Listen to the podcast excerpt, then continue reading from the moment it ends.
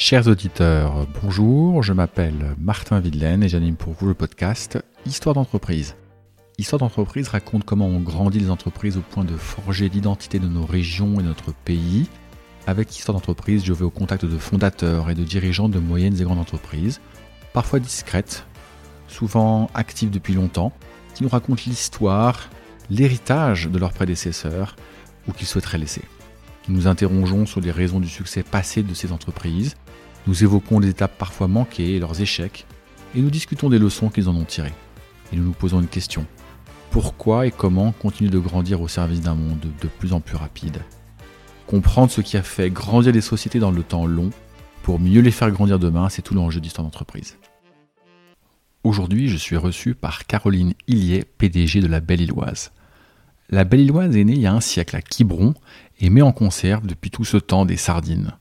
Si vous êtes déjà fidèle de leur magasin ou de leur catalogue, vous savez que la Belle-Illoise propose maintenant une large gamme de conserves de sardines, mais également de maquereaux, de thon, déclinés sous toutes les formes et de multiples recettes. Les soupes ont récemment fait leur apparition. Tout cela dans l'esprit de l'arrière-grand-père de Caroline, en ne sacrifiant jamais rien à la qualité. Dans l'entretien qui suit, nous abordons comme toujours les faits générateurs de la Belle-Illoise, ainsi que les grandes étapes franchies par les quatre générations qui se sont succédées. Avec cette ETI ancrée en Bretagne, ce qui m'a le plus frappé finalement, en plus évidemment de la beauté des plages de Quiberon et de la vue sur Belle-Île, c'est la rencontre tout en continuité d'un lointain passé, avec nos préoccupations contemporaines. D'un produit simple et fragile issu de la mer, la Belle-Illoise propose maintenant une gamme diversifiée et a construit une vision permettant de continuer de grandir dans le futur en faisant le choix de ne pas servir la grande distribution au moment où celle-ci a explosé en France, la Belle-Illoise s'est fermée des portes. Mais en restant fidèle à elle-même et à l'esprit des fondateurs, elle maîtrise maintenant une large partie de sa chaîne de valeur, avec notamment près de 100 magasins, et observe comme nous les querelles producteurs-distributeurs d'un œil bienveillant, mais distant. Caroline dirige une société qui est née et a grandi dans un monde où la mer donnait, les hommes prenaient, sans compter. Ce monde est révolu, la Belle-Illoise choisit ses zones de pêche et choisit les fournisseurs en fonction de leur mode de pêche. Nous abordons sans tabou le sujet dans l'entretien qui suit. Et puis il n'est pas besoin d'être fin psychologue pour comprendre le réel souci de Caroline de laisser un monde meilleur, tout en proposant à notre quotidien une belle et heureuse expérience gustative. Découvrez avec moi et Caroline l'histoire de la Belle-Illoise et d'une partie de la côte bretonne. Bonjour Caroline. Bonjour. Enchanté. Bonjour Martin. Enchanté. Alors vous me recevez dans la baie de Quiberon par un temps euh, absolument sublime. Je suis très très heureux d'être ici. Je vous le disais avant qu'on branche le micro, je, ne suis jamais venu dans la, dans la baie de Quiberon. Mais, euh, mais je peux déjà, déjà dire à tous ceux qui ne sont pas passés qu'il faut absolument y venir parce que c'est vraiment, vraiment magnifique. c'est très très beau et en particulier en ce moment. Alors vous y avez vécu, vous êtes parti, puis vous êtes revenu. Est-ce que vous pouvez euh, en quelques mots euh, vous présenter à nos auditeurs? Oui, donc Caroline, j'ai effectivement grandi à Quiberon. Euh, mon père dirigeait, on en, on en reparlera, euh, cette euh, belle entreprise qui est la Belle-Illoise. Donc j'ai un peu grandi dedans au milieu de tout ça. J'ai fait mes études beaucoup plus loin, à Vannes, puis à Rennes, puis à Clermont-Ferrand. J'ai ensuite travaillé à Lille, puis en région parisienne, un peu comme tout le monde. Et puis, on le verra aussi, je suis revenue ici et c'est tous les jours euh, magnifique de pouvoir faire la route, euh, non pas sur un périph', mais sur l'isthme euh, allant vers Quiberon. Magnifique. Alors, vous dirigez la Belle-Illoise. Est-ce que vous pouvez nous présenter la Belle-Illoise Donc, la Belle-Illoise, c'est une entreprise qui a été créée en 1932 par mon grand-père, elle a ensuite euh, été dirigée, pour aller très très vite sur les grandes étapes, par mon père et mon oncle pendant 24 ans, puis par mon père. Et moi, je suis arrivée euh, en 2006 et j'ai repris la tête de l'entreprise en 2011. Alors, la Belloise fait quoi? Euh, depuis le départ, depuis toujours, c'est un fabricant de conserves de poissons et même pour être très exact, au tout début, un fabricant de conserves de sardines qui s'est progressivement diversifié en faisant aussi du thon, du maquereau, des soupes, des tartinables, etc. Et donc, ce qui nous distingue en tant que fabricant, depuis toujours, toujours, euh, c'est la qualité. Euh, on vise la qualité absolue de nos, de, des produits euh, que nous fabriquons. Et donc, ce qui nous amène à un deuxième métier, et c'est aussi ce qu'est la Béloise, qui est celui de distributeur, puisque nous vendons quasiment exclusivement nos conserves en direct aux particuliers. Pourquoi Alors, on viendra sans doute aussi sur l'histoire, euh, mais la, finalité, c'est justement de pouvoir expliquer nos différences directement à bah, vous tous, euh, vous toutes, euh, et d'expliquer pourquoi ce produit est de qualité et qu'est-ce qui fait euh, son, son rendu, euh, l'histoire de l'entreprise, de la marque, etc. Ouais, on, va, on, va, on, va, on va raconter ça. Moi, ce qui m'a frappé, j'ai visité vos ateliers euh, ce matin, vous m'aviez encouragé à le faire avant qu'on ne se rencontre. Et c'est vrai que c'est frappant de, de voir que on visite l'usine, on sort et on est dans un magasin. Mm. Euh, et en fait, c'est cette boutique, ce magasin, je ne sais pas comment vous les nommez, qui, un magasin, qui vous permet d'acheter les produits que, mm. que, vous fabriquez directement. Mm. Donc ça, c'est assez génial. Et donc du coup, vous avez fait le choix très tôt de ne pas euh, distribuer en fait vos produits en dehors de votre propre magasin. Alors tout à fait. Alors on a fait le choix. Oui et non. Oui et non. Euh, C'est-à-dire que euh, voilà, on fabrique ce produit hein, tel que je l'expliquais ouais. depuis toujours. Et puis dans les années 60, il y a l'émergence de la grande distribution et l'objectif de la grande distribution, qui est super, qui est, est de donner accès au plus grand nombre, à un grand nombre de références, à un prix accessible. Parce qu'avant la grande distribution, bah, on achetait dans un commerce de quartier, donc on avait notre épicier qui vendait des produits, mais finalement euh, pas une grande gamme de produits. Ouais. Et si on voulait un produit un petit peu atypique ou différent, il fallait aller très très loin ou le payer très très cher. Donc il est donc l'objectif c'était ça. Finalement on a et donc on a ce qu'on connaît aujourd'hui nos supermarchés euh, et hypermarchés. Et vraiment, euh, l'alimentaire était un des axes, hein, euh, donner accès à un, à un, très grand nombre de, de, références produits. Mais du coup, pour donner accès à un grand nombre, donc il a fallu accroître les volumes, et pour donner accès à un, prix accessible, il a fallu aussi baisser les prix donc les coûts. Et donc ça veut dire pour bon nombre d'industriels, notamment dans la conserve de poissons, il a fallu fabriquer différemment. Donc qui dit volume dit travailler le plus possible toute l'année, donc du poisson congelé. Or nous on fabriquait des sardines et on fabriquait à partir de poissons frais, on fabrique toujours à partir de sardines fraîches. Ça voulait dire peut-être aussi avec des, des coûts un peu inférieurs, donc c'est-à-dire mécaniser un certain nombre d'opérations qui étaient manuelles. Et ça, en fait, mon grand-père, il ne l'a pas souhaité parce que pour lui, et c'était viscéral, sous son nom, l'entreprise à l'époque s'appelait même Établissement Georges Villiers, c'était pas possible, on pouvait pas, quelque part, c'était trahir son client, son, le consommateur, que d'avoir un même produit qui finalement n'aurait plus le même goût, la, plus la même qualité. Mais du coup, c'est pas qu'il ait choisi de ne pas distribuer en grande distribution, c'est que son, il a choisi la qualité. Et choisissant la qualité, lui, il n'a pas baissé ses coûts. Ouais, je comprends. Il dit qu'il était trop cher. Et donc, il a fallu faire ce qu'on a toujours fait depuis aussi, bah, c'est adaptable et trouver une solution pour innover. Trouver une autre solution pour distribuer ses produits. Et c'est là qu'il a eu l'idée en 1967. Il s'est dit bah voilà, euh, finalement il y a aussi l'émergence du tourisme qui voilà qui arrive à Quiberon, beaucoup plus de touristes. Bah, je vais vendre euh, mes en sardines direct. aux touristes. Ouais. S'il faut, j'irai sur la plage avec mon panier de sardines et j'irai les vendre. Donc il n'a pas tout à fait fait ça. Il a dans son dans ses ateliers de fabrication, il a dédié euh, un petit espace de 20 mètres carrés où il vendait ses sardines en direct au Là c'est en 67. Alors on a fait un saut gigantesque. On a fait un saut gigantesque puisqu'il a créé la société en 1932. On va, on va y revenir, mais du coup, est-ce qu'on peut revenir déjà à la genèse? Donc, on est en 1932, votre grand-père se lance dans, euh, dans, dans, ce produit. Alors, euh, il ne se lance pas comme ça. Alors, dites-nous, voilà. racontez-nous. Donc, l'histoire, c'est une famille de douarnenistes liais. Je ne vais pas revenir sur l'histoire de l'histoire, mais eux-mêmes sont déjà dans le monde du poisson, puisque euh, mes arrière-grands-parents étaient marieurs. Okay. Et donc, ils achetaient, euh, ils vendaient du poisson. Euh, ils avaient un magasin de marée à Douarnenez. Pour se diversifier, puis pour tout, surtout pour sécuriser les sources d'approvisionnement et tout ça, ils, sont venus, ils ont ouvert un deuxième magasin à Quiberon. Okay. Euh, Quiberon, qui était à l'époque devenu un des plus grands ports sardiniers de France.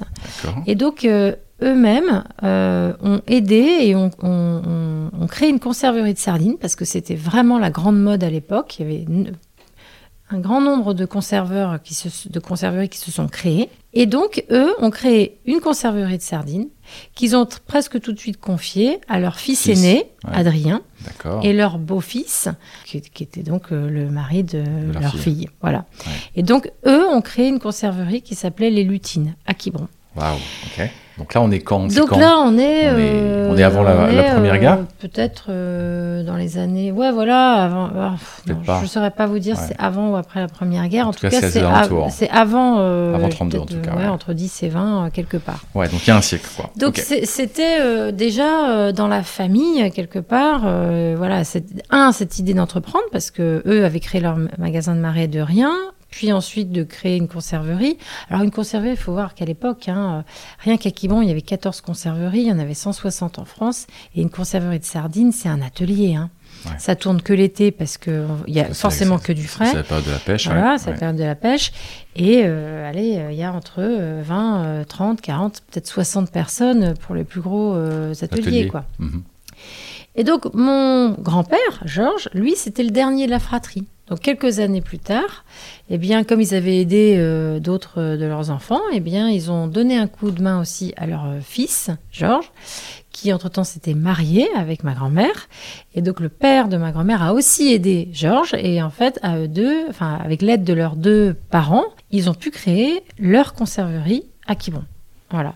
Et mon grand-père devait avoir 22 ans à l'époque Waouh. quand il a créé euh, sa, sa conserverie. Sa conserverie à lui. À lui, avec bien sûr le support de son grand frère, euh, de son beau-frère, qui était aussi à Quiberon, euh, dans, dans l'usine d'à côté. euh, voilà. Ah, génial. C'est Ok. comme ça que ça s'est créé. D'accord. Donc, il crée sa, sa, sa conserverie. Voilà. Il vendait à qui? Alors, il vendait à des grossistes.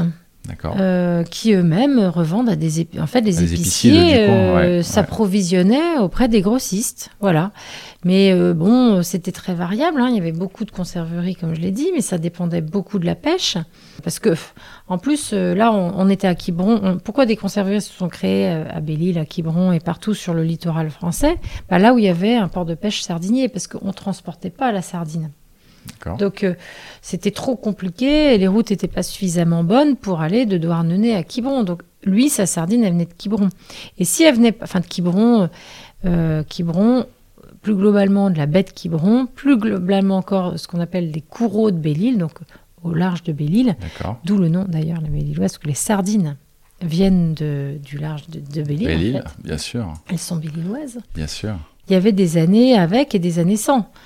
Il y a des années où ils fabriquaient quasiment pas, et il y avait des années. euh, Mais de comment dans ces cas-là euh, Ils, bah, ils- ils mangeaient sur la réserve l'année précédente. Ouais, voilà, Ouais, on ça, faisait ouais. les réserves. euh. Magnifique. Ok. Et c'est une autre époque. hein. Ouais, ouais, je, je, je- je me doute bien.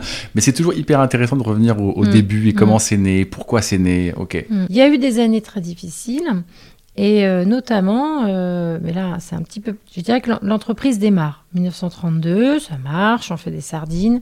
Ouais. Et puis après, euh, bah, il y a la guerre. L'usine ferme, quoi, pendant ferme. quelques temps. A priori, il n'y a pas de souci. Et puis ensuite, ça redémarre. Et ça redémarre quand? Quelle année, vous voulez dire? Ouais. C'est juste après la guerre C'est 45 ou non? C'est 50, 60 Ah non, non, c'est juste après la guerre. Mais est-ce que même euh, ça n'a pas démarré un petit peu avant? Je ne sais pas.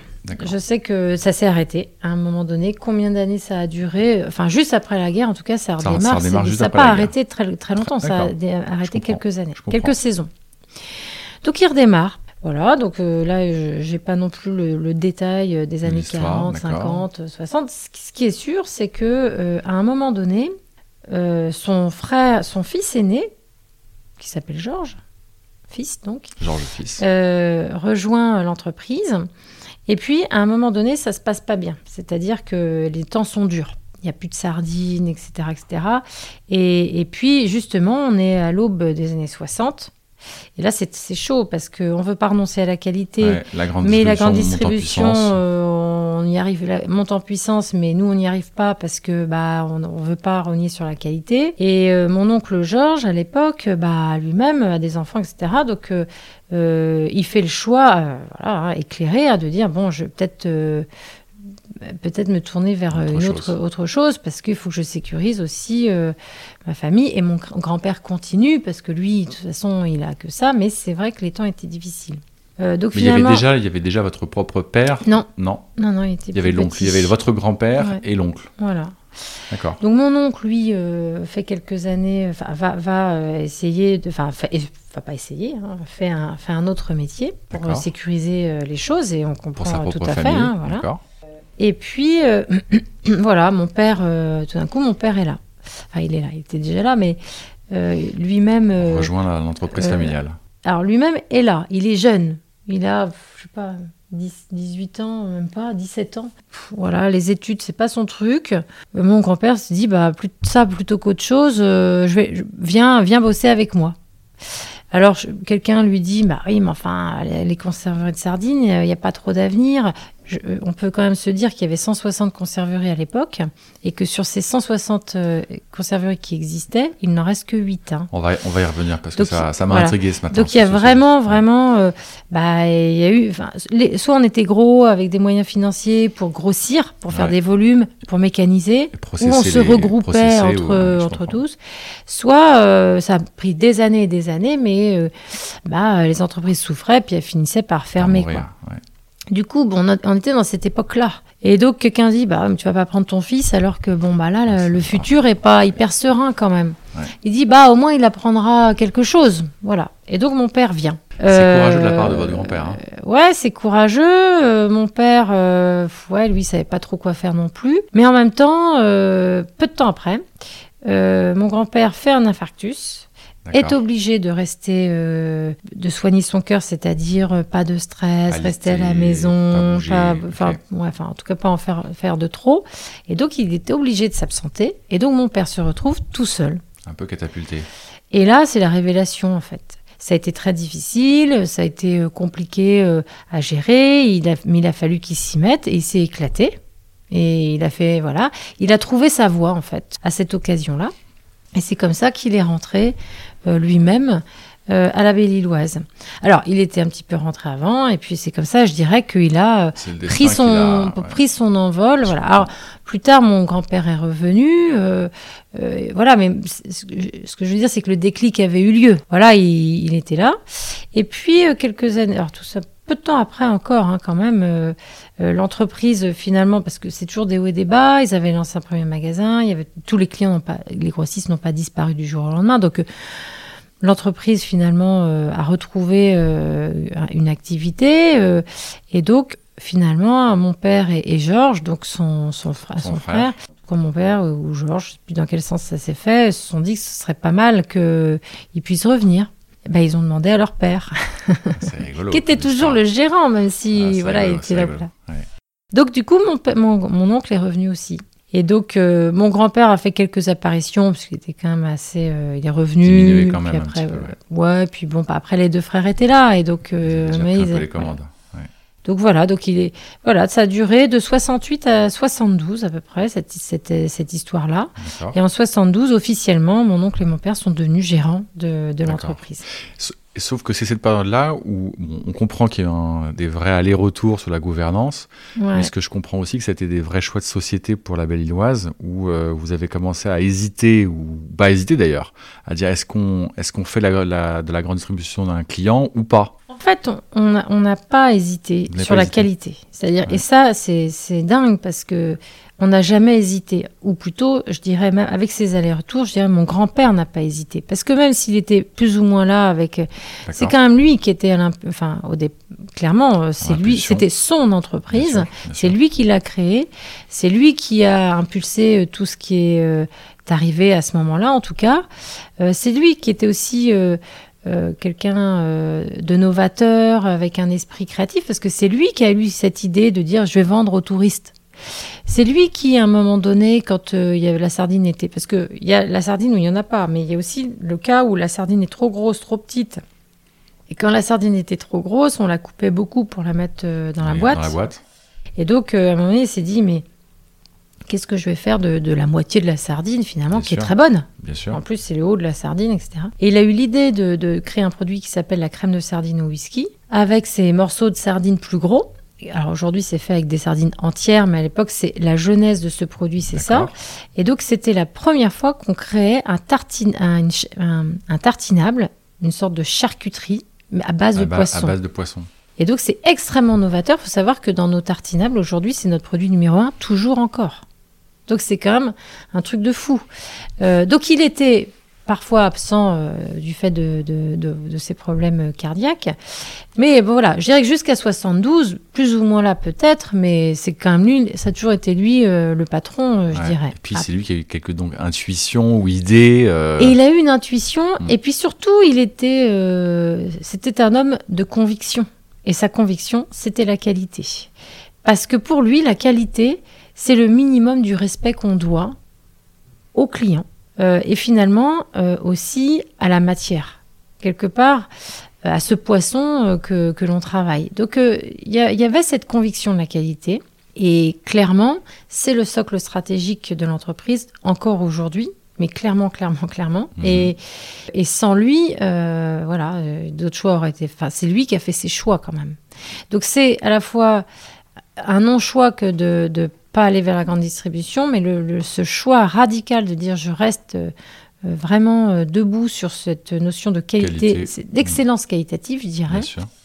mais quand on, quand on arrive dans les années 60-70, les débouchés peuvent évoluer ou évoluent tout court. Est-ce que vos propres euh, segments et canaux de vente ont évolué avant qu'on ne parle de la première euh, distribution aux touristes à Quiberon? Bah, alors, enfin, déjà, ces, ces grossistes euh, ou ces distributeurs, ils n'ont pas tous disparu du jour au lendemain. Donc, il y en avait toujours qui existaient, il avait toujours des clients, ils se, se, raréfiaient, mais ils n'ont pas tous disparu. Mmh. Effectivement, il y a eu des questions de comment trouver d'autres débouchés. Donc, L'idée de la vente directe en était une. Euh, sans doute d'autres voies ont été explorées. Je sais qu'à un moment on s'est dit, bah, on va fabriquer à d'autres marques, par exemple, euh, pour d'autres distributeurs ou grossistes. Marque blanche, oui. Mais bon, euh, comme nous, on sait faire qu'un seul type de produit de qualité, forcément, faut, faut, être compétitif. Donc, c'était, c'est pour ça que cette période hein, des années 60 est une période délicate dans la vie de l'entreprise. Mais finalement, ils n'ont pas tout perdu d'un coup. Enfin, je dis à cette époque. Donc, le, il y avait suffisamment de volume d'affaires pour faire vivre l'entreprise. Encore une fois, l'entreprise, hein, c'est une toute petite euh, structure. Hein, Bien sûr. Toute, toute petite structure. C'était encore une PME. Aujourd'hui, vous êtes une euh, TI, mais. Ouais, c'était même euh, une petite PME, voire e. peut-être même une TPE, TPE. quoi. Hein. C'était vraiment tout petit. Donc, ouais, voilà, il y avait suffisamment de volume pour euh, faire durer le truc, pour euh, faire croître, euh, c'était plus compliqué. voilà, mais assez vite, et, c'est peut-être la deuxième partie de l'histoire. Enfin, pour moi, il y a une rupture. Cette rupture, c'est 67, quand mon grand-père décide de d'ouvrir ce magasin de vente directe. D'accord. Il le voit, il le fait comme une solution euh, pour bypasser euh, la grande distribution, faire un relais à, ses, propres clients qui allaient tôt ou tard disparaître, mais qui n'ont pas disparu tout de suite. Et le magasin de vente directe, c'est pareil. Au début, c'était rien du tout dans le volume d'affaires de l'entreprise. Donc tout ça, c'est pas fait du jour au lendemain. Mais c'est quand même le point de bascule. Et c'est ensuite, cinq ans plus tard, euh, mon oncle et mon père qui, eux, ont tiré la ficelle. Ils ont ouvert un deuxième magasin en 1972. 12, 5 ans plus tard, d'accord. 5 ans plus tard. Magasin qu'ils ont ouvert où? À Carnac, donc pas très loin, de Quiberon. Et dans quoi Dans une maison d'habitation que mon grand-père avait achetée, pareil. Pourquoi? Sans doute de manière peut-être prémonitoire aussi, j'en sais rien. En tout cas, c'est là-dedans qu'ils ont fait un magasin euh, bédilloise. Incroyable. Puis ils ont ouvert un troisième, puis un quatrième. Puis en 1982, ils ont décidé d'écrire à leurs clients. Et c'est comme ça qu'est née la vente par correspondance. Donc dix ans après le deuxième magasin. D'écrire à leurs clients, c'est-à-dire D'écrire euh, un courrier. En disant, euh, cher monsieur, enfin, je, je, fais très mal parce que c'est mon, oncle Georges qui écrivait les courriers et qui écrivait très bien, mais bah, vous êtes venu cet été à Quiberon acheter des sardines, euh, commandez-les. Ah. C'est la vente à distance euh, d'hier. D'accord. Donc c'était les, c'était les personnes qui étaient venues dans les magasins en fait. Exactement. qui récupéraient les adresses et ils C'est le premier mailing. Incroyable. On est en 82. Là, on est en 82. Dix ans après l'ouverture du deuxième magasin. Exactement. Ah, c'est fou. Donc, il a fallu 15 ans. Ah c'est intéressant pour nos auditeurs parce que de, de bien faire comprendre qu'il s'est passé 15 ans entre le moment où votre grand-père se dit je vais ouvrir une petite baraque où j'aurai euh, mes conserves euh, et puis, euh, j'écris à tous mes clients en leur disant euh, venez acheter à distance vos, exactement. conserves. exactement. C'est fou. Mais en fait, ça a été très long. Parce qu'il a fallu cinq ans pour ouvrir un deuxième magasin, à l'initiative de mon oncle et mon père, qui étaient tout nouvellement les gérants de, de l'entreprise. Je n'ai pas la date d'ouverture du troisième magasin, mais ce qui est sûr, c'est que c'est pas l'année d'après. Tout ça a mis beaucoup de temps, beaucoup de temps, beaucoup de temps. Et en plus, quand on dit magasin de vente directe à l'époque, on dit on récupère quelques meubles, une petite table bretonne qu'on a euh, de chez les grands-mères ou autres. On met quelques racks avec des cartons et on fait, on fait une petite fiche euh, tarif. Et puis là, vous venez dire bah, je voudrais 10 euh, sardines à l'huile d'arachide, 10 thons au naturel. Et, et là, vous êtes derrière un comptoir, il y a une vendeuse qui vous sert. Ah, c'est top. C'est, enfin, on est vraiment euh, loin du concept d'aujourd'hui, ça c'est certain, mais, euh, mais ça n'existait pas. Mm. Ça n'existait pas. Je veux dire, on- on- personne ne faisait de vente directe de, de sardines euh, dans des cartons, euh, en plus en lot, hein, vendus en lot, comme aujourd'hui, mais des gros lots. Là, cette fois-ci, il fallait en acheter euh, pas mal. C'était la vente directe d'usine, mais dans son, dans son authenticité, on va dire, la plus pure. Voilà. Mais c'était aussi le lieu idéal pour expliquer. Pour dire bah, pourquoi est-ce qu'on est là? Bah, Parce que nous, on fabrique comme ci, comme ça. euh, le- voilà nos procédés de fabrication, voilà nos ingrédients, voilà nos recettes, Ouais. et voilà pourquoi on est dans l'excellence qualitative. Super. Donc là, on est en 82. Donc Lancement là, de la vente à 82, distance. Lancement de la vente à distance. Et puis, bah, l'aventure continue. Et, et pardon de vous couper, mais quand, quand j'étais client et que je voulais commander, je- j'envoyais un petit courrier, c'est ça? Bah, en fait, on vous envoyait un courrier un Annuellement, annuellement, vous receviez une un- fois par an ou Ouais. deux fois par an plus tard avec un tarif. avec un tarif et puis vous mettez les quantités et vous répondez. là. Exactement. Ah, génial. Ok. Avec votre chèque, attention, dans l'enveloppe. hein, sinon, sinon, ça, sinon, c'est pas envoyé. Ouais. Et ça partait par la poste et vous receviez ça bah, un jour. non, je sais pas combien de temps on mettait, un peu plus tard. Voilà. Ok, ok. Non, mais ça marchait, ça marchait. Ouais. Et, et- et ça a marché, hein, la preuve. Et donc, eux, euh, alors mon oncle et mon père, à partir de là, ils ont travaillé ensemble pendant 24 ans. Deux frères, un frère aîné, donc Georges, qui est l'aîné de la fratrie, mon père, qui est le dernier d'une fratrie où ils étaient cinq. D'accord. Donc entre les deux, il y a trois autres, deux- enfin, un autre frère et deux sœurs.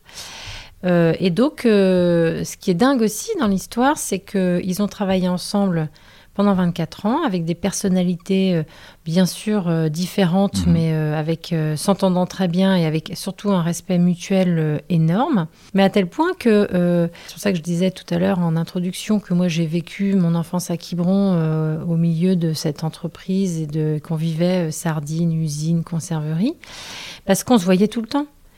Euh, le dimanche, euh, c'était pique-nique euh, dans le jardin de mon oncle et ma tante, euh, où chacun emmenait son, sa viande pour le barbecue. euh, le, Mm. récipient, le récipiendaire euh, faisait les, les- les pommes de terre à Mm. l'eau.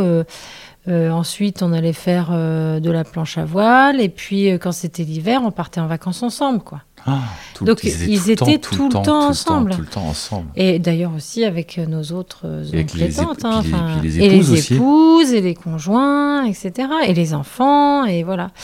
Et donc tout, tout ce monde-là s'entendait très bien, et, et tout ce monde-là vivait quand même au rythme. Donc le dimanche soir, on mangeait, parce que comme on avait mangé ensemble le midi, qu'on était allé à la plage, etc., bah, fallait pas se terminer comme ça, donc on, on mangeait aussi ensemble le dimanche soir. Et là, on faisait simple, et donc c'était Ouais. pas de sardines. Oh, Seigneur. Donc on a mangé ça, mais là on était à un mariage d'un de mes petits cousins euh, ce week-end, et le lendemain, euh, pour fêter la tradition, on a fait un repas de sardines. sardines. Donc vous faites des pâtes, chacun choisit sa boîte euh, préférée et vous la mélangez. Et c'est excellent, non mais je vous conseille. hein. Ouais, mais C'est- euh, je, vais, je vais tester. J'ai acheté des tartinades pour, pour tout vous dire à la sortie du magasin. Ouais. Des émiettés, ça marche très bien aussi. D'accord. Ça vous fait une recette, euh, un bouquet de saveurs, c'est super bon.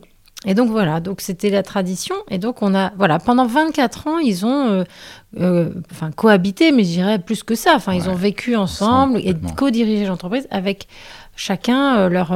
donc mon père était davantage, on va dire, côté industrie, production. Mon oncle était davantage gestion, commerce. Mais évidemment, tout ça était extrêmement poreux et, et chacun pouvait aussi. euh, Rapp- Rappelez-nous la date au moment où ils prennent vraiment le, le- la main, c'est 67 72. 72, Mm. pardon. D'accord. Ok, 72 mon plus grand-père a 24, été- on est en voilà. 96. Donc de 72 à 96, euh, ils sont tous les deux. Exactement. Et mon grand-père et mon oncle, pardon, part à la retraite en 96. Et pendant cette période-là, vous développez la vente à distance, vous développez le nombre de magasins. Alors voilà, donc donc la vie suit son cours pendant Ouais. tout ce temps-là. Ouais, Racontez-nous un petit peu qu'est-ce qui s'est passé, les grandes étapes. Alors, pendant cette période-là, euh, voilà, 82 la vente à distance, et ensuite, il continue euh, et de développer la vente à distance et de développer les magasins. Euh, Quand mon oncle part en, en 96, il y a 11 magasins. Donc, euh, 67 le premier, 72 le deuxième, et donc, en 96, euh, il y en a 11 au total. D'accord. ce qui s'est passé d'important aussi, c'est que on était dans une usine qui est tout près du port de pêche de Quiberon. Et il a fallu faire évoluer, bah, comme dans toutes les usines, hein, il faut faire évoluer les choses, les process, et voilà. Et notamment, il a fallu faire évoluer le site industriel pour se mettre aux normes européennes. Et c'est là que, euh, heureusement, nous avons eu l'opportunité, et ça n'a pas été simple, mais on revient, on va pas raconter toute cette histoire, mais de venir sur la zone d'activité euh, ici à plein ouest, toujours à Quiberon. Bien sûr. Et donc, plus euh, à deux, pas à 50 mètres du port, mais à, je sais pas à combien on est à vol d'oiseau. Un mais kilomètre, voilà. un kilomètre et demi, oui. Donc au départ, on l'a vécu euh, difficilement parce que il était prévu de faire des travaux de, de réagencement euh, et d'amélioration. Et finalement, il faut construire un nouveau Un site. neuf, Et ouais. par la force des choses, c'était pas vraiment souhaité. Mais en fait, là encore, ça a été la chance de, de la- de l'entreprise. Pourquoi? Parce qu'on s'est installé sur un terrain vierge, c'est-à-dire où il y avait quasiment que nous au départ sur cette zone d'activité Ouais, qui est bien, qui est Euh, bien pleine aujourd'hui. qui est hein. bien pleine aujourd'hui, et c'est Ouais. super. Euh, mais du coup, on a fait un site beaucoup plus grand, parce que on devait avoir entre ouais, aux alentours de 1500 mètres carrés euh, de bâtiments dans l'ancienne usine, et on a dû fabriquer ici, euh, construire ici, euh, aux alentours de 3500 mètres carrés. Donc tout d'un coup, on avait un site beaucoup plus grand. Bien sûr. Et donc ça a permis quoi? Bah, De se développer. C'est-à-dire que finalement, le développement précédent, il y a eu un développement puisqu'on est passé à plus de magasins, euh, Mm. on continuait toujours de développer le B2B. Alors le B2B, c'était de, de- on n'avait plus de grossistes, mais on pouvait revendre à, à des distributeurs, des revendeurs, des, des épiceries fines, des choses comme ça. Donc on essayait de développer ce business-là aussi. Mais là, soudainement, on pouvait voir plus grand. Ouais. Et donc, à partir de 96, il y a eu une accélération souhaitée du nombre d'ouvertures de magasins.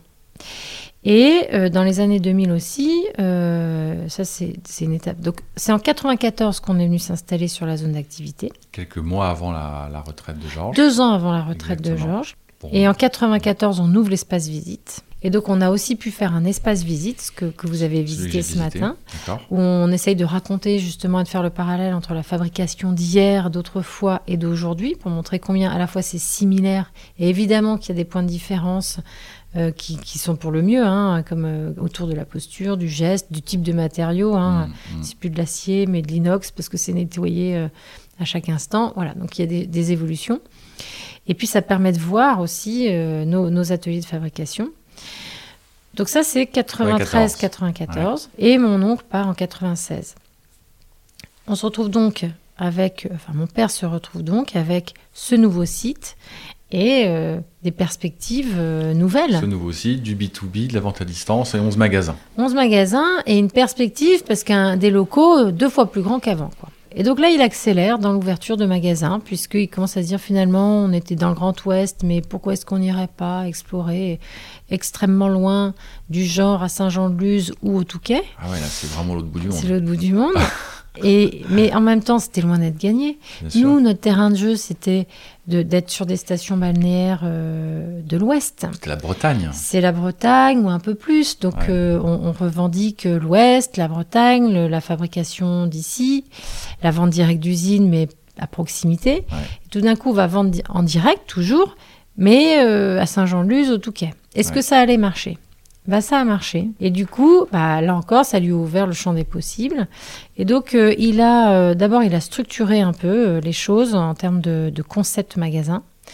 On est passé de la vente derrière un comptoir avec du mobilier plus ou moins, euh, enfin non, plutôt moins que plus, plus. mais donc très hétérogène d'un magasin à l'autre, à un vrai concept, un mobilier choisi, Du retail. quoi. du retail. Ouais. Il a professionnalisé ce métier et on peut dire que on était distributeur, mais on est devenu un vrai distributeur euh, avec une charte euh, de marque, euh, avec euh, une charte graphique, pardon, une plateforme de marque, enfin des choses un peu plus Et que les magasins ne prennent pas de franchise. Que des magasins en pro- propres. Et comme mon père est parti, pour vous redonner un peu de perspective, lui il est parti en fin 2010. Donc il est en 96 on en avait 11 magasins et en 2010 on en avait 50. Ouais, donc, il y a eu une vraie accélération en, accélérateur, en ouais. déployant un concept, on va dire, euh, voilà, établi, structuré, euh, ouais, euh, documenté, etc. D'accord. Et moi, ce qui m'a frappé quand j'ai. Alors, je, je- je dois humblement reconnaître que c'était la première fois que je mettais les pieds dans, un, dans l'un, de vos, l'un de vos magasins. Et ce qui m'a frappé, c'était la largeur d'offre. Euh, Parce que euh, il n'y avait pas seulement de la sardine qui a été la Non. genèse de, de la Belliloise, mais le maquereau, le thon, le thon blanc, euh, même des soupes, différentes recettes. Ça, ça m'a beaucoup frappé. Et puis, différentes typologies, en, je sais pas comment il faut dire, en plein, en émietté, en tapenade, etc. Tout à fait. Ça, cette, cette- cette diversification de l'offre, elle arrive en même temps que le développement des magasins ou elle arrive un peu plus tard? Alors, euh, il y a toujours eu là encore cette volonté. Je racontais l'histoire de mon grand-père euh, qui a inventé la crème de sardine au whisky Ouais. pour s'adapter. hein. Ouais. Toujours dans cette idée de s'adapter, mais aussi d'être innovant, créatif. Donc il y a toujours eu ça. Euh, mon grand-père a inventé aussi, par exemple, la sardine pitomaille, qui est une, une des recettes qui se vend le mieux encore aujourd'hui chez nous, et qui est tout simplement une sauce euh, à base de piment, tomate, ail. D'accord Voilà. Donc il y a toujours eu cette, euh, cette, cette, cette, cette volonté d'inventer euh, des recettes. nouveaux produits. et des ces, re- et recettes. ces recettes donc, ont grandi en même temps que, la- que le, que le, que le Voilà. parc Donc à un moment donné, on en, on en lançait euh, des nouveaux produits tous les peut-être euh, 3 à 7 ans, quoi. C'était assez variable. Et puis à un moment donné, mon père, effectivement, plus tard donc, a embauché un responsable R&D. Et là, l'idée, c'était d'accélérer. Et donc on est passé de un produit tous les 3 à 5 ans à euh, une gamme de produits ou à minima deux produits lancés par an, Bien sûr. et ce depuis euh, les années 90, enfin un peu plus tard. Quoi. Ouais. Et donc là, oui, ça s'est accéléré aussi. Et notre idée, c'est toujours d'être sur la qualité, mais c'est d'apporter une vraie expérience euh, gustative à nos clients. Et donc, soit on décline des recettes sur un produit assez classique, une sardine. On Mhm. a encore lancé trois nouvelles recettes de sardines cette année. Donc, sardines avec des sauces, des, par exemple algues et citron. euh, D'accord. voilà. Mais aussi d'inventer carrément des gammes de produits qui n'existent pas. Par C'est exemple. comme ça qu'on a lancé les émiettés, parce qu'en fait, les émiettés chez nous, ce ne sont pas des déchets ou des rebuts de poissons qui, dont il resterait des miettes. Ce sont des poissons entiers, mis en filet, que ce soit du thon, du maquereau ou de la sardine. On prélève les filets et on mélange dans une cutter, mais comme on mélangerait, comme chez vous, dans un plat ou un mélangeur, avec des, un- un- des ingrédients, ce qui donne un bouquet de saveurs. Et les- un des premiers, par exemple, c'est émietté, thon de Zanzibar, émietté de thon Zanzibar, avec des pruneaux, du thon, c'est un mélange sucré-salé. Et en fait, c'est bien du thon entier au départ qui est mélangé avec des ingrédients. Et là, là l'idée, c'est vraiment de proposer une expérience culinaire.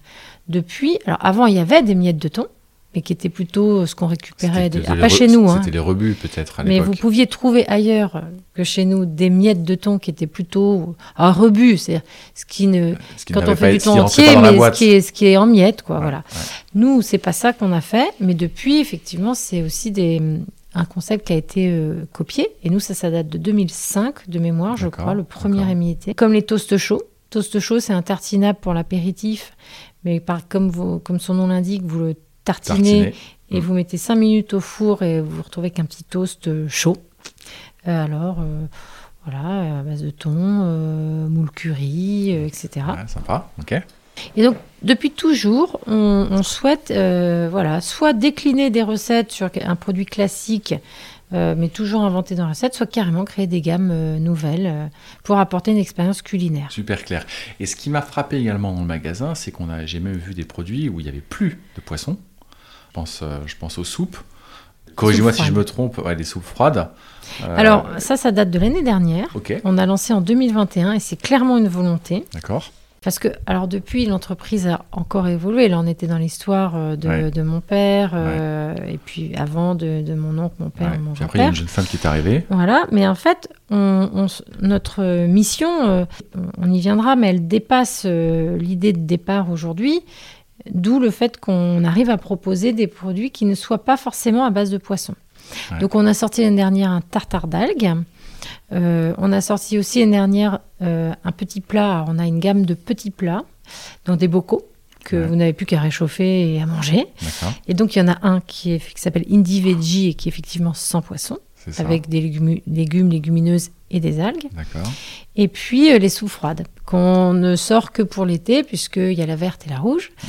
Euh, ce sont des légumes Ouais. et il y a aussi des algues dedans. Alors, vous disiez que votre mission a évolué. Ça, Ouais. ça, ça m'intéresse beaucoup. Ça intéressera nos En auditeurs. ça Racontez-nous. c'est important parce que c'est c'est vraiment le, le socle stratégique et depuis toujours, et ça c'est mon grand-père, mais ça a été repris par mon oncle, mon père, enfin c'est même dans notre ADN, dans notre culture et d'entreprise et familiale, c'est la qualité. Mais ensuite, déjà ce cercle a été étendu en se disant, bon, nous on offre un produit de qualité, mais on offre plus que ça. Et quand mon père a écrit un peu la stratégie plus tard, hein, euh, dans les années 2000, euh, ce plus que ça, c'était dire on, on propose un vrai moment de partage, des émotions. Finalement, avec la Belle-Illoise et les produits que nous proposons, eh bien, euh, c'est presque une proposition de style de vie. Euh, on est en bord de mer, on se promène, on est en week-end, on passe un bon moment dans le magasin. Ensuite, avec nos amis, notre famille, on Mhm. offre, on se fait plaisir et c'est bon. Euh, et puis plus récemment, et donc c'est bien autour du premier cercle de qualité qui reste le cœur du, du- Mhm. du réacteur. Et nous, on s'est dit, euh, et ça c'est plus récent, à partir de 2017, et c'est quelque chose qu'on a en- entre guillemets accouché et, Ouais. et formalisé en 2019, on s'est dit, mais d'accord, mais euh, bon, jusqu'à présent, on s'est développé au travers de nos magasins, beaucoup en bord de mer, dans les plus grandes villes de France. On a la vente à distance, bien sûr. Mais bon, euh, et, quoi après? Quand même euh, présent, alors en France, hein, c'est vrai, mais sur pas mal d'élites, enfin, surtout le littoral français, euh, dans les plus grandes villes de France. Qu'est-ce qu'on fait maintenant? Ouais. Et puis, plus que ça encore, à quoi sert notre entreprise? Et donc, toute cette réflexion euh, nous a amené à écrire notre mission, mais en partant de convictions finalement fortes qu'on avait depuis le départ. D'abord, nous, ce qu'on aime, et moi, ce que j'aime en fait, hein, c'est ce domaine de l'alimentaire, c'est-à-dire que c'est ce qui nous anime, parce qu'on pourrait dire finalement, on fait, je sais pas moi, des assiettes en forme de sardines, quoi. hein, c'est pas du tout. euh, Ce qui nous anime, c'est l'alimentaire, mais pourquoi? Bah, Parce que on mange tous, on a besoin de manger. En revanche, manger fait aussi ce que nous sommes en termes de santé. C'est-à-dire ce que vous mangez a un impact considérable sur bah, votre bonne santé ou votre mauvaise santé. Bien sûr. Mais ce que vous mangez a aussi un impact sur la planète parce que finalement vos choix, ce que vous allez choisir de manger ou de ne pas manger, eh bien va impacter la planète parce qu'il va être plus ou moins transporté, parce qu'il va être plus ou moins euh, nocif euh, dans le prélèvement fait à la source, euh, mais même si on utilise des, légumes cultivés, selon que vous utilisiez euh, beaucoup ou peu euh, de pesticides, vous abîmez plus ou moins la planète. Si en plus ça vient d'Espagne, alors j'ai rien contre l'Espagne, mais l'hiver sous serre, euh, bon bah forcément ça impacte plus ou moins la planète que d'acheter le légume d'à côté, etc. Enfin, on peut bien voir le lien entre ce que l'on mange, les choix que l'on fait et la planète. Mais en même temps, euh, comme on aime manger et qu'on mange tous les jours, on aime aussi que ce soit un plaisir. Et donc, si c'est une souffrance de dire en permanence, de calculer combien j'ai abîmé la planète en mangeant, ou combien euh, j'ai abîmé mon corps parce que j'ai mangé ci ou ça, ça marche pas. Et donc, nous, on est convaincus qu'il faut tout ça, mais il faut le concilier avec le plaisir. Le plaisir du goût, le plaisir du bon moment, du partage. Et ça, c'est depuis toujours. Et donc, notre mission, du coup, qu'on s'est fort de cette conviction, c'est permettre à chacun de vivre mieux en conciliant manger sain et plaisir. Et derrière manger sain, on entend sain au sens bon pour soi et bon pour La la, planète. Et puis la notion de plaisir qui est directement euh, associée à ça.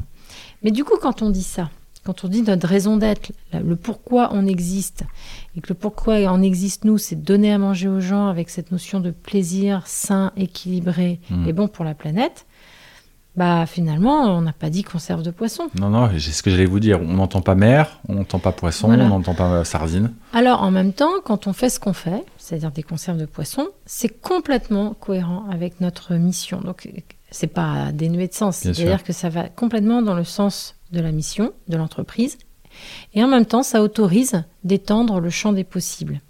Et du coup, on se dit bah oui, mais on pourrait aller plus loin. Parce qu'on a une marque qui exprime quelque chose, parce qu'on a des convictions fortes et qu'on veut les défendre, alors on peut proposer autre chose. D'où proposer des conserves, par exemple, sans poisson. Bien sûr. Pourquoi? Parce que finalement, quand on fait des conserves de poisson comme nous on les fait, on fait deux choses.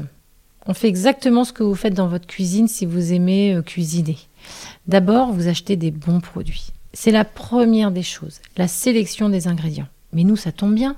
Depuis toujours, parce qu'on veut faire un produit de qualité, on sélectionne des poissons On sélectionne les pêcheurs avec qui on va travailler. On sélectionne la manière dont ils sont pêchés, le moment où ils sont pêchés, parce qu'on sait que ça impacte son goût, sa qualité. On sélectionne de l'huile d'olive, des ingrédients, des épices, du citron, enfin que sais-je, tous les ingrédients. C'est Mhm. notre métier de tous les jours de sélectionner. Et on sait combien cette sélection est déterminante dans la qualité, le goût du produit au final. Mhm. Comme chez vous. Si vous achetez un mauvais produit, même si vous êtes excellent cuisinier, ce sera jamais très bon. Et puis la deuxième chose qu'on sait faire, c'est comme chez vous encore, vous avez Ouais. acheté un super produit, un beau bar, mais vous le cuisez dix fois trop. Bah, il va être pelucheux, il va pas être bon. C'est dommage, le produit était bon à l'origine, mais parce que vous savez pas le cuire. Et donc l'autre savoir-faire que nous avons nous, et c'est ce qu'on fait dans notre usine, vous l'avez vu, c'est qu'on fait de la cuisine. Ouais, bien sûr. ouais, On la cuisine, cuit, bien sûr. On attend, on goûte, on mélange les ingrédients, on les mélange avant, après, plutôt avec une préparation initiale, avec une précuisson, pas de précuisson, du trempage, des temps d'attente. C'est ça notre métier, cuisiner. Mais quand on sait sélectionner des ingrédients, quand on sait cuisiner, pourquoi se limiter au poisson Mm. Donc finalement, on est tout à fait légitime à proposer autre chose. Autre chose. ouais. Alors après, il est vrai que notre histoire euh, et, et notre appétence, elle est liée à l'univers de la mer. Bien Donc c'est pour ça qu'aujourd'hui, nos produits, ils proposent toujours un ingrédient à base Ouais, d'algues ou autre. Mais finalement, on pourrait même aller plus Aller loin. ailleurs, ouais. ouais. Ce qui nous animera, ce qui nous animera, euh, ceci dit, néanmoins, pour garder toujours la cohérence, si c'est pas la mer, alors c'est l'éthique, même si nous, dans la mer, on veut être dans le- le co- la question du durable, Mhm. eh bien, c'est aussi ce qui doit nous animer dans les produits du futur. Parce que, clairement, on pourrait tout faire, tout cuisiner, et ce sera bon, mais on veut aussi que ce soit durable. Donc, par exemple, il y a peut-être des champs ou d'activités ou des domaines d'ingrédients où on ira moins ou pas parce que on considérera que c'est pas conforme à, sera à- à cette mission pour- qui est, euh, je le répète, hein, euh, cette question de manger sain, équilibré, bon pour la planète et avec plaisir. Avec plaisir. Il y a quand même clairement cette notion de bon pour la planète. Ouais, je comprends. Alors, je voudrais qu'on en parle un petit peu bah, et de revenir un tout petit peu à la mer. Oui. Parce que vous disiez que Qui reste notre activité. qui reste votre activité notre quand même, cœur euh, d'activité, hein, même si très, je très j'ouvre le champ, mais c'est quand même très très cœur. Non, ouais, mais vous, ouvrez le champ et puis on comprend que vous construisez pour l'avenir, donc c'est Mm. top. Mais je, je vais revenir sur votre cœur d'activité aujourd'hui qui est quand même la mer. Et euh, moi j'étais frappé de, de, de, de voir les chiffres d'ailleurs que vous avez rappelé en début d'entretien, la diminution du nombre de conserveries. Alors cette diminution elle est aussi liée à l'é- à l'évolution de, de- des marchés de destination de la sardine euh, Oui. euh, et, et de la standardisation de certains process que vous n'avez pas suivi, parce que vous avez suivi de la qualité, on a bien compris. Mais bon, quand même, euh, le nombre de conserveries, il a, il a été divisé par euh, un peu plus que 10 en l'espace d'un siècle. Euh, et puis moi, ce qui me préoccupe, c'est un peu personnel, mais je pense qu'il y aura beaucoup d'auditeurs qui vont être également préoccupés par ce sujet, c'est les stocks de poissons en, en mer. Euh, Est-ce que vous pouvez nous parler un tout petit peu, vous qui Mm. êtes vraiment en prise avec ces sujets, d'abord de l'état des stocks de sardines en France, votre perception de ces stocks, comment ils vivent, comment vous, vous, vous contribuez à l'équipe de ces stocks, et puis euh, s'il y a des sujets de préoccupation à avoir, comment est-ce qu'on peut les traiter Mm. Alors, tout à fait. hein. Nous, euh, clairement, euh, la ressource, et notamment la ressource poisson, c'est au cœur de nos préoccupations. Donc, alors déjà, pour relativiser, même si euh, le volume des conserveries euh, a diminué, pour autant, les volumes fabriqués n'ont absolument pas diminué, bien au contraire, et surtout au niveau mondial. Euh, la population grand- grandit, euh, on pêche plus. Enfin, c'est pas par hasard qu'on parle de ce souci de la ressource. Ouais. En plus, les mers sont polluées et c'est une réalité.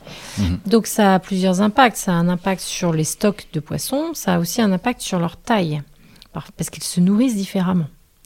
Donc ça, ce sont vraiment des sujets au cœur de nos préoccupations. Nous, il s'avère qu'on travaille trois euh, espèces euh, Ouais. de poissons euh, principaux que sont principales, pardon, que sont la sardine, le thon et le maquereau. Le thon, alors le thon, on ne fabrique, enfin on ne travaille exclusivement que du thon blanc germont. Je le précise parce que ce sont des petits thons. Un gros thon, un, un gros thon blanc germont fait 20 kilos, alors que quand on parle des gros gros thons, on est Ouais, sur 150, 200 Ouais, kilos. hein, voilà. Donc nous, ce sont des thons qui par nature sont plus petits.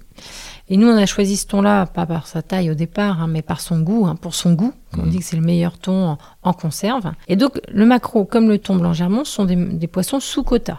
Donc, leur, euh, les volumes De- de euh, prise. leur- les volumes de prise sont contrôlés et les volumes présents euh, sont, sont mesurés. D'accord. La sardine n'est pas sous quota. D'accord. Donc c'est plus difficile de vous répondre sur euh, les, enfin, combien, euh, comment évolue le stock de sardines. C'est un On poisson qu'historiquement on a mal euh, mesuré, même si actuellement il y a justement des mesures Ce là-dessus. que vous dites, c'est que dès lors qu'ils sont sous quota, on sait mieux mesurer les stocks en mer? Bah, on les mesure pour définir euh, les Mm. quotas, on mesure combien sont pêchés et combien il y a de, co- de, de- de volume, et donc on dit, bah voilà, on peut pas en pêcher plus que tant. Voilà. Et nous, on trouve que c'est très très bien. Et moi, je, enfin, je pense qu'un jour la sardine sera sous quota. J'en sais rien, hein, je suis pas dans le secret, mais j'imagine qu'un jour elle sera sous quota, et c'est favorable. C'est bon pour la ressource, ça peut Bien pas sûr, être mauvais parce que sûr. ça veut dire qu'on on- on- on suit ce qu'on fait, quoi. Bien sûr, bien sûr, bien sûr.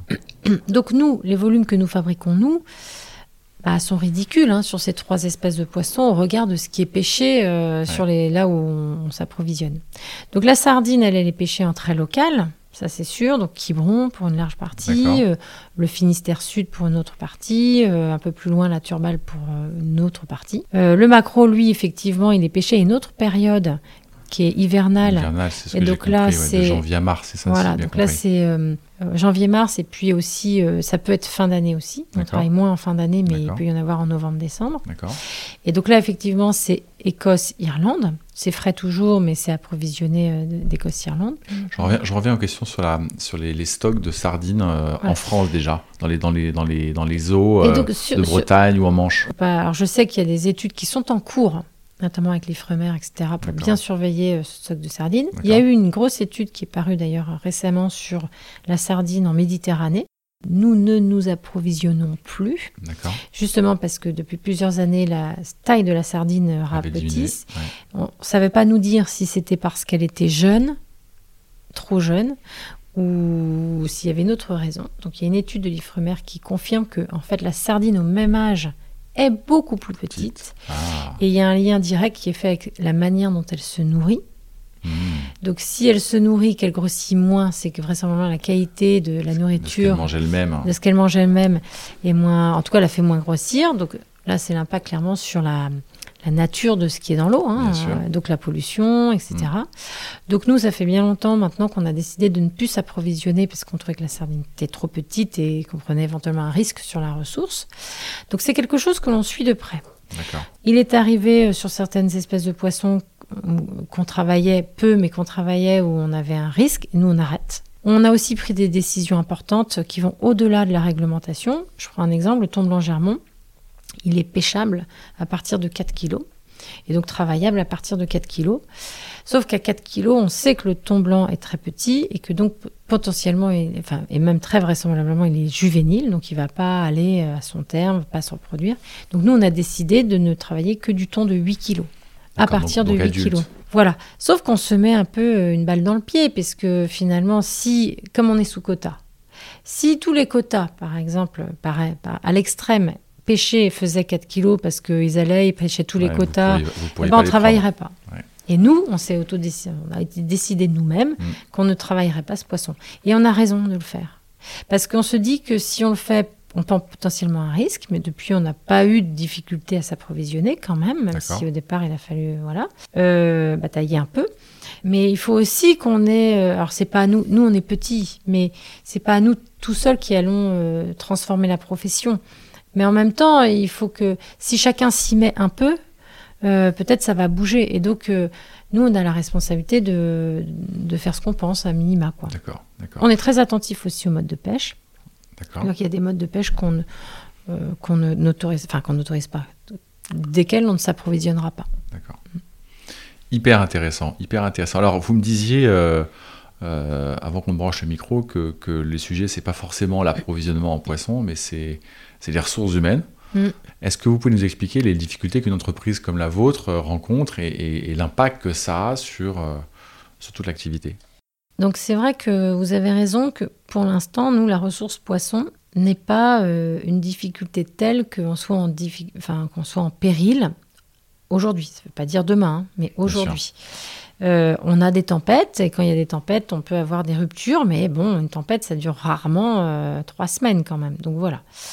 Et donc la difficulté majeure aujourd'hui, euh, et je dis ça parce que c'est la difficulté du jour, ça aurait été il y a cinq ans, j'aurais dit c'était la, la pro-poisson, mais vous voyez comme quoi l'époque change, c'est le recrutement, et notamment sur certains types de postes.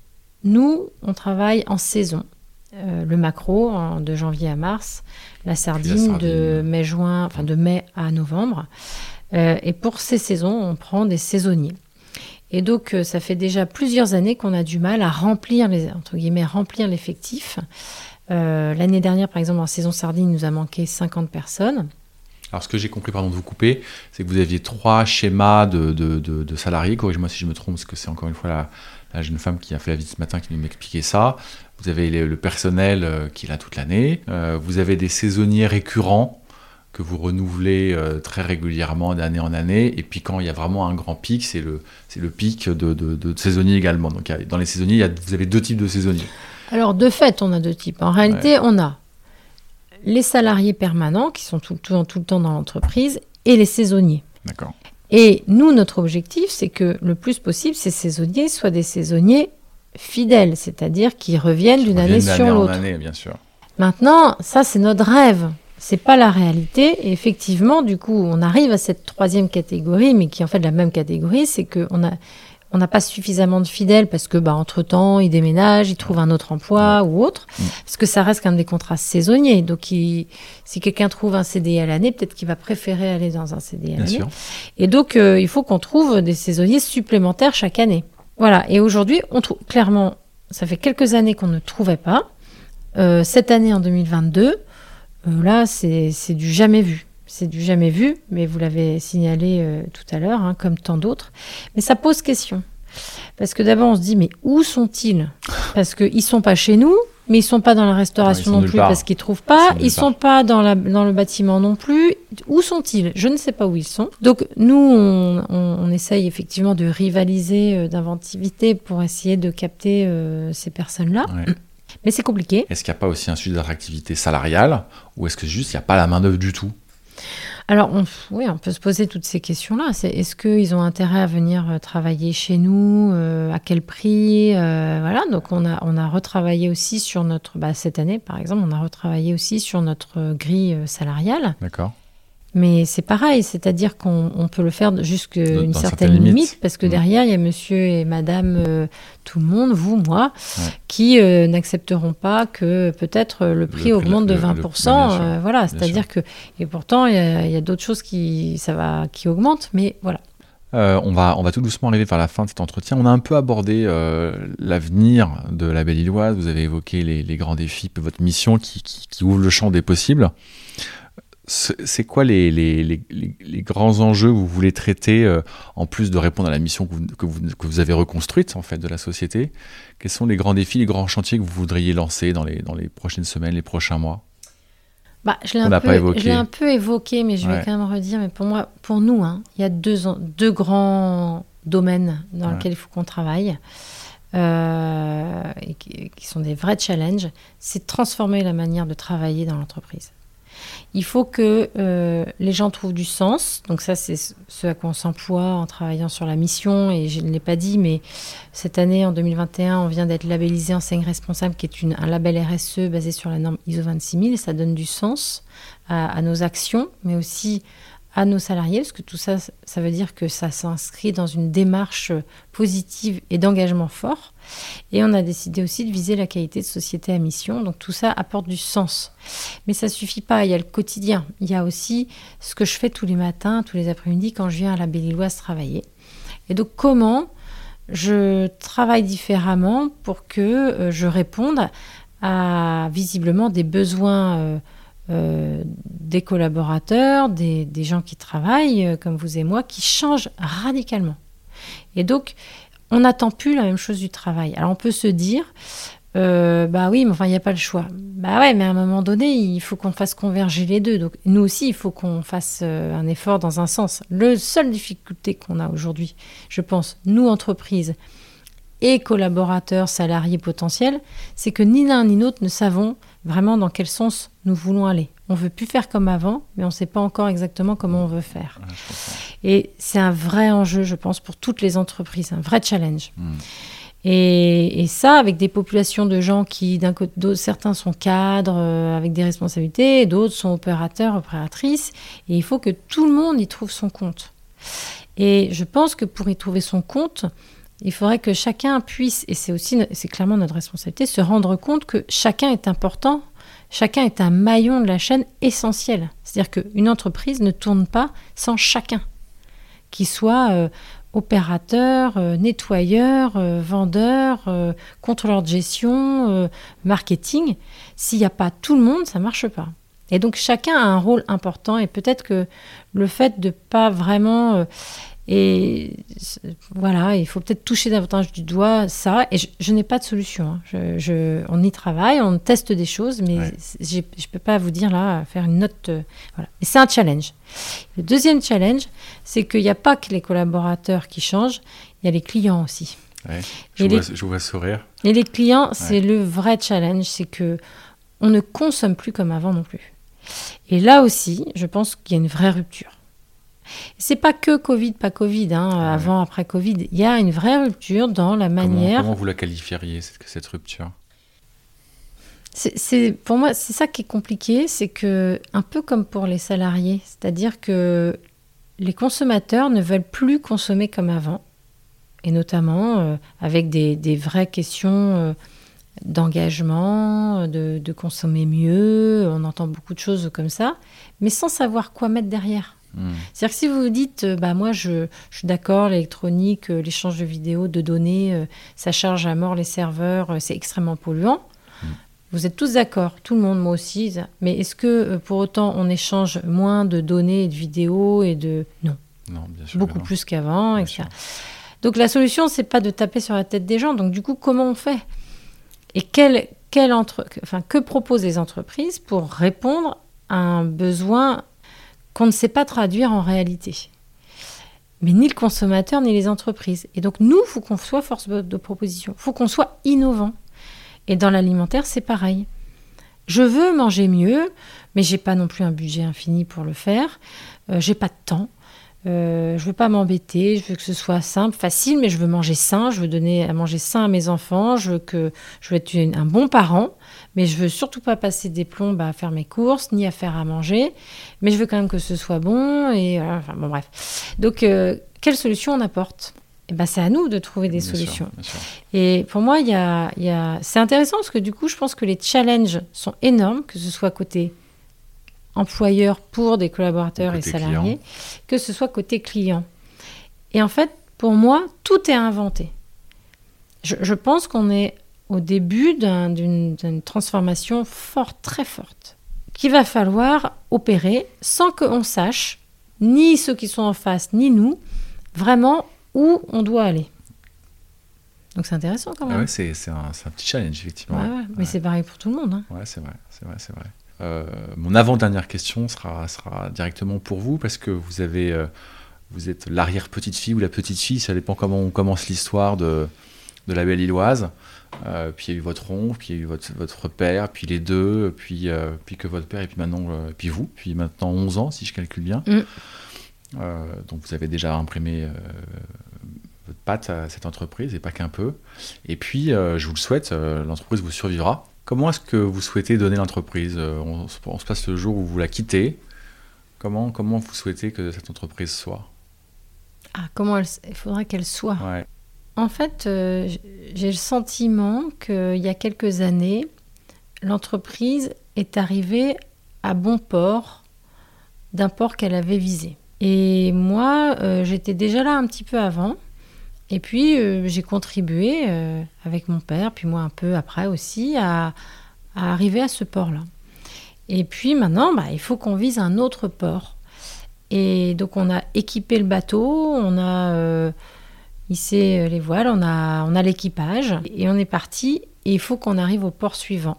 Et moi, mon job, il sera fini quand, euh, peu de temps avant d'arriver au port, j'aurai accueilli euh, celui ou celle qui pourra aller au port d'après encore. et donc, il finira le chemin comme j'ai pu le faire avec mon père et peut-être même je le quitterai avant qu'on soit tout à fait arrivé.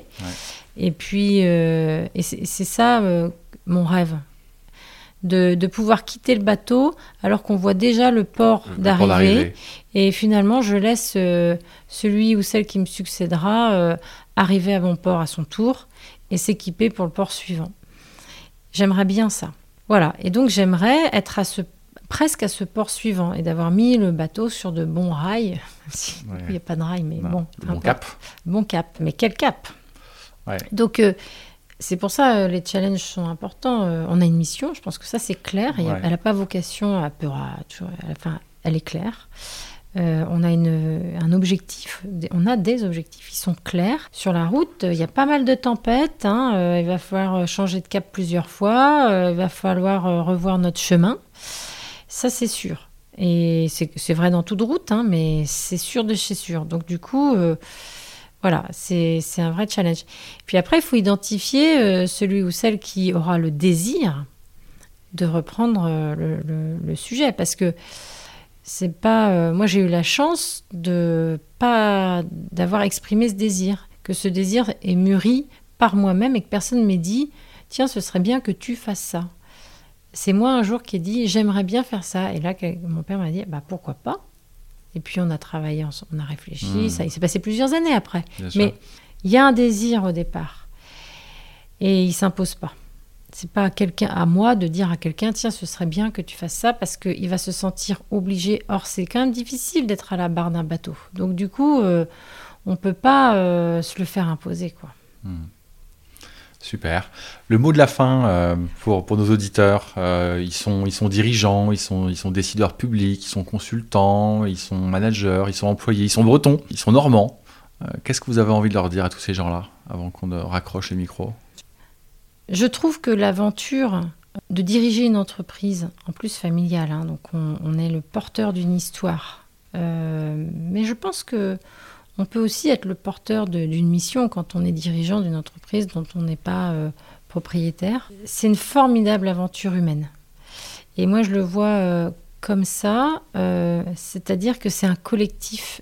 Peut-être parfois, on l'oublie, que c'est pas un dirigeant qui fait une entreprise, c'est vraiment le collectif. Mais le dirigeant, il donne l'impulsion, il donne la lumière, il donne le sens.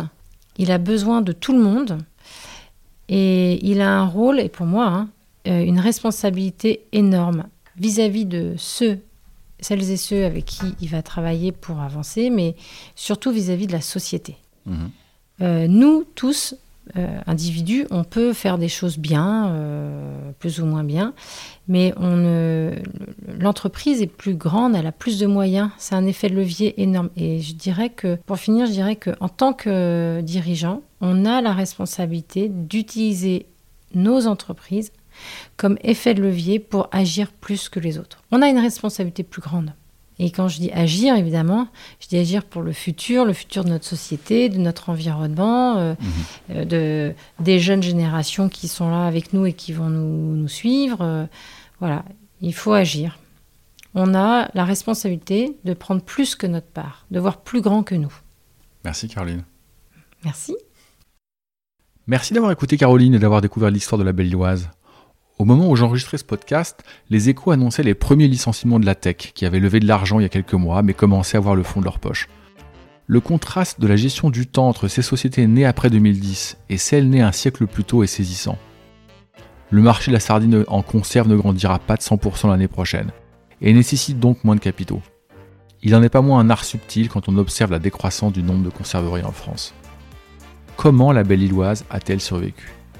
Je crois pour ma part que cela se résume en une stratégie de différenciation forte par la qualité, patiemment mise en œuvre avec succès. Je retiendrai toute ma vie cette phrase de Caroline. La qualité, c'est le minimum que l'on doit à ses clients. Plus que jamais, s'il vous plaît, notez 5 étoiles le podcast, Spotify, Deezer, Apple Podcast, ou rédigez un avis et surtout, surtout, parlez autour de vous. Toutes les histoires d'entreprise sont également disponibles sur le site de bluebirds.partners, site de la communauté d'indépendants que j'anime et qui conseille ou remplace des dirigeants. C'est toujours pour moi un immense plaisir de vous faire découvrir des sociétés sous un jour nouveau, surtout quand elles sont à Quiberon. J'espère que vous tirerez le même plaisir. Encore merci pour votre soutien et à bientôt.